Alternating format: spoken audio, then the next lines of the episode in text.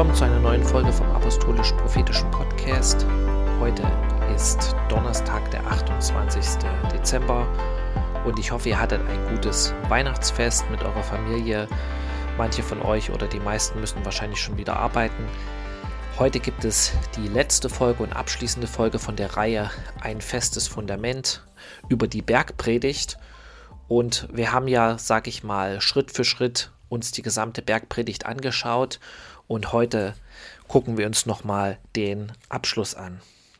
Und da sagt Jesus, ein jeder nun, der diese meine Worte hört und sie tut, den will ich mit einem klugen Mann vergleichen, der sein Haus auf den Felsen baute.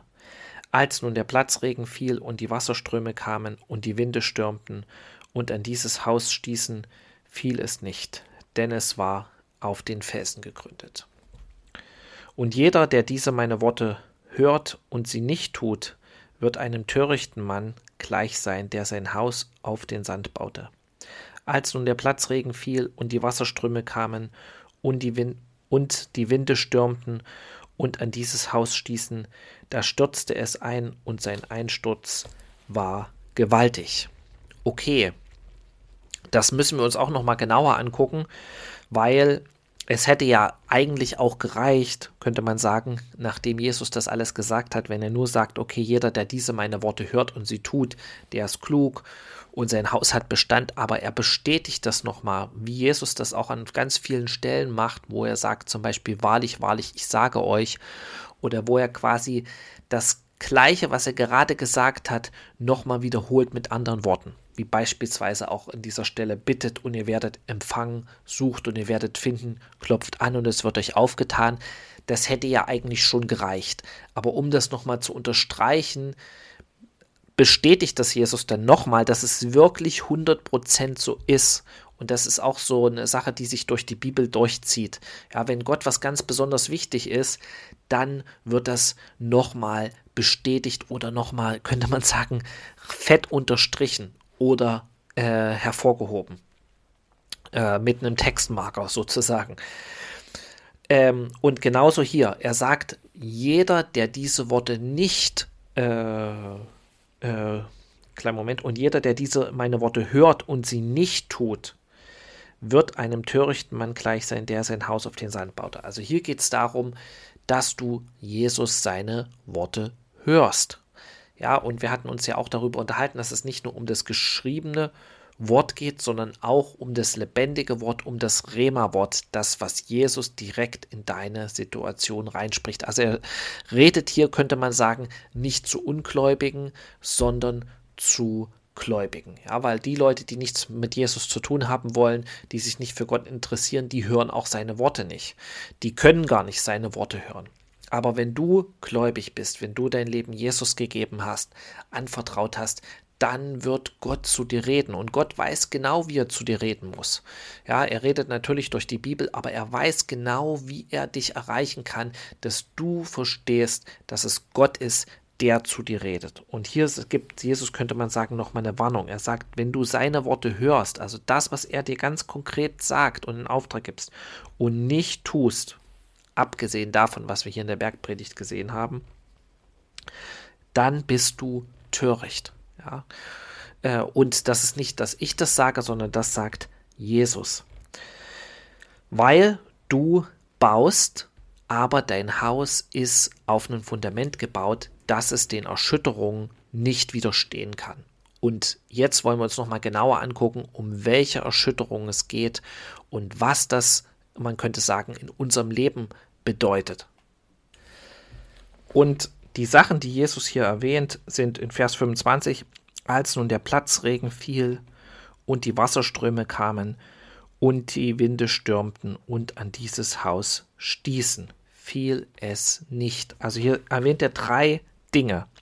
Platzregen, Wasserströme, was ja, sage ich mal, eine natürliche Folge, könnte man sagen, von äh, dem Platzregen ist und die Winde, die gegen das Haus stürmen. Und warum ist es wichtig, sich das nochmal genau anzugucken? weil hier geht es, könnte man sagen, um Extremereignisse. Um e extrem, ich meine, es ist nicht jeden Tag Platzregen. Ja, jeder, der schon mal ein Hochwasser erlebt hat, ich habe das in Deutschland schon mal miterlebt, wo ich in einer Stadt gewohnt habe, wo äh, großer Fluss äh, durchfließt und als da Hochwasser war, das war ein totaler Ausnahmezustand. Und diesen, sage ich mal, wo Leute evakuiert wurden, muss ich jetzt nicht alles erklären, wo Dinge zerstört werden und wo man sieht, ich sag mal so, dass wenn dieser Strom kommt und diese Wassermassen, egal wie viele Sandsäcke da aufgetürmt wurden, das hilft meistens nicht und äh, das Wasser bahnt sich seinen Weg. Und die einzige, könnte man sagen, Chance, die man hat, ist, dass äh, man ein Haus hat, was hoch genug ist oder hoch genug liegt, wo das Wasser nicht hinkommen kann. Oder wenn man sieht bei solchen Erdrutschen, wenn es Starkregenereignisse gibt, da war ja äh, dieses Jahr das in Libyen diese Katastrophe, wo dieses Wadi äh, in kurzer Zeit mit, äh, durch, durch die Wassermassen mit Schlamm und Geröll gefüllt wurde und dieser Damm gebrochen ist und so viele Menschen, unzählige Menschen umgekommen sind. Ähm, und ich sag mal so, die, wenn man sich die Bilder anguckt in Libyen, da, da sind mehrstöckige äh, Hochhäuser, die sind äh, weggerissen worden und die aus Stahlbeton gebaut wurden. Also äh, Jesus redet hier über solche Dinge. Ja, natürlich nicht äh, Naturkatastrophen, äh, könnte man sagen, in erster Linie, äh, aber auch, ich sag mal, katastrophale Ereignisse, die alle betreffen. Und ich gebe ein Beispiel da, dafür. Es geht jetzt nicht nur um Naturkatastrophen. Ich habe äh, eine Ukrainer oder äh, wir haben eine Ukrainerin kennengelernt in diesem Sommer und die hat uns erzählt, dass sie vor vielen Jahren, die hat in Kiew gewohnt, unbedingt in Butscha äh, ein Haus kaufen wollte. Und sie hat das versucht und in, im, vor vielen Jahren und das hat nicht geklappt und sie hatten eigentlich schon fast, sage ich mal, äh, das Haus, das sie, was sie kaufen wollten und das hat dann nicht geklappt und die war, sage ich mal, total unglücklich, dass das nicht geklappt hatte.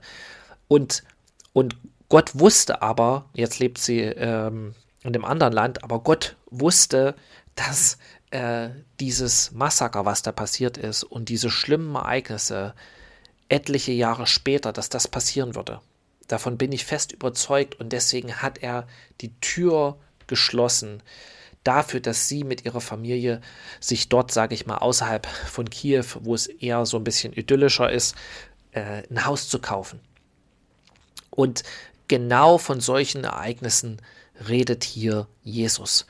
Dass du, er sagt dir ganz konkret, auch in dein Alltagsding, in deiner Arbeit, in deiner Familie, was du tun sollst, wenn du seinen Willen suchst. Und wenn du darauf hörst, dann könnte man sagen, wirst du erst im Rückblick, meistens erst im Rückblick verstehen, warum Gott das so und so gesagt hat und dann im Rückblick dankbar sein und verstehen, äh, und, und sehen, dass das eigentlich Gottes Hand war, aber du es vielleicht in dem Moment gar nicht verstanden hast, warum bestimmte Dinge vielleicht nicht geklappt haben oder warum Gott bei bestimmten Dingen Nein gesagt hat oder warum Gott vielleicht bestimmte Türen, die du unbedingt aufgeschlossen haben wolltest, nicht geöffnet hat in dem Moment. Okay. Aber die andere Sache, Wassermassen werden äh, nochmal an einer anderen Stelle erwähnt in der Bibel und zwar im Prophet Jesaja.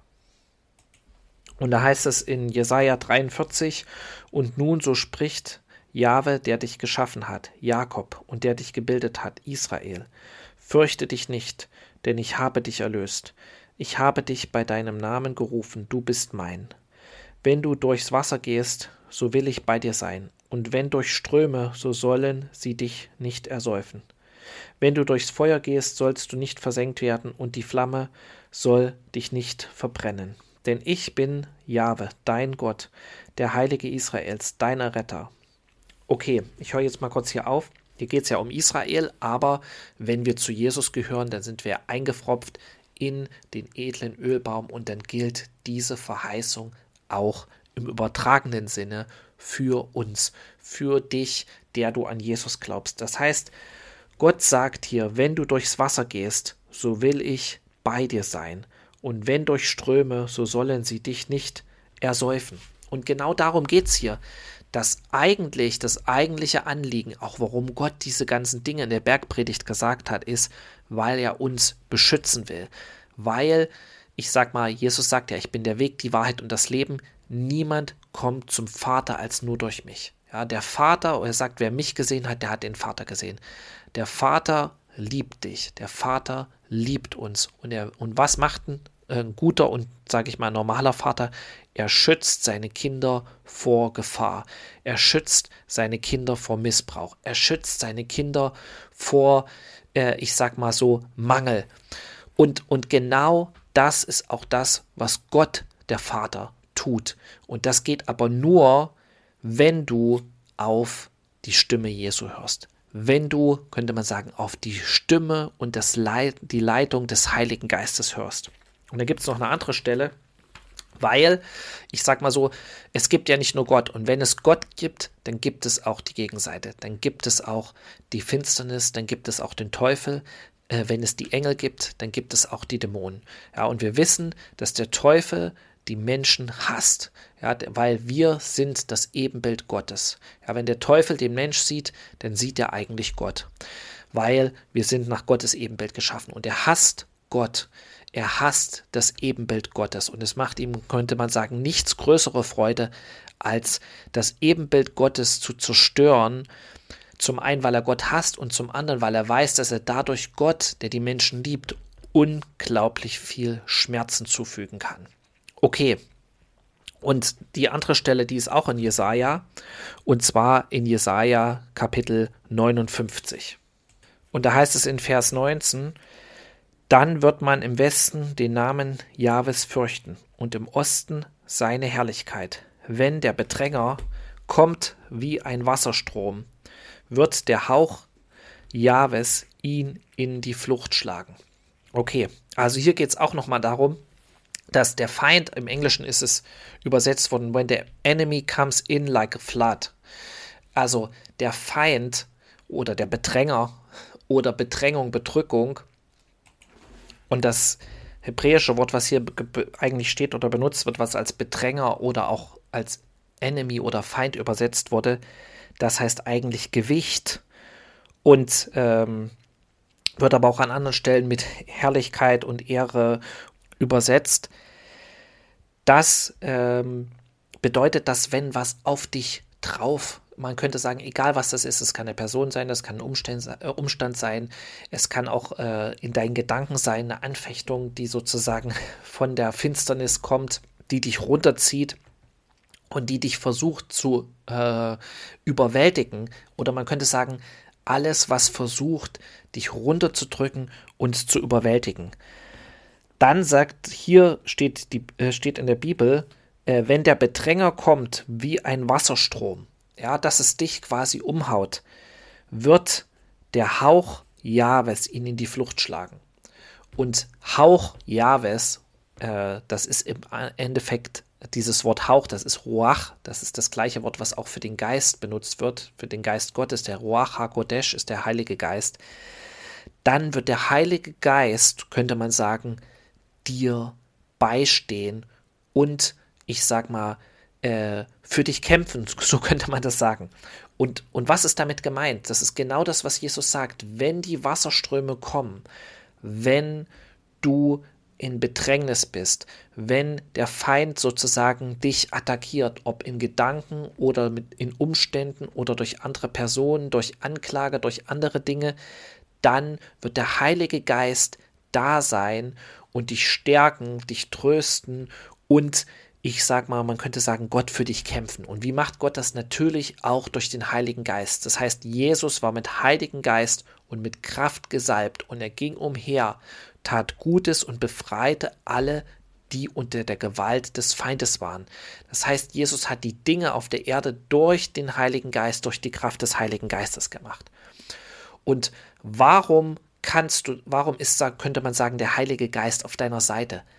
Weil du auf Gottes Worte hörst, weil du seinen Worten gehorsam bist. Und deswegen sagt das Jesus ja am Ende der Bergpredigt. Das heißt, höre auf diese Worte, diese Worte, die Jesus gesagt hat, im Wort Gottes und die er zu dir sagt.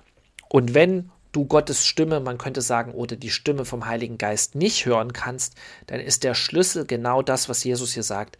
Sei gehorsam dem geschriebenen Wort Gottes gegenüber, könnte man sagen, und dann füllt auch Gott dich mit seinem Heiligen Geist. Und dann kann Gott dir auch mehr von seinem Heiligen Geist geben. Wenn du mehr von Gott haben willst, dann musst du das befolgen, was in der Schrift steht. Es ist, äh, man, äh, man könnte sagen, es ist unmöglich, dass Gott dir mehr geben kann von sich, wenn du das, was er gesagt hat, in der Schrift, ich sag mal, ablehnst oder verachtest.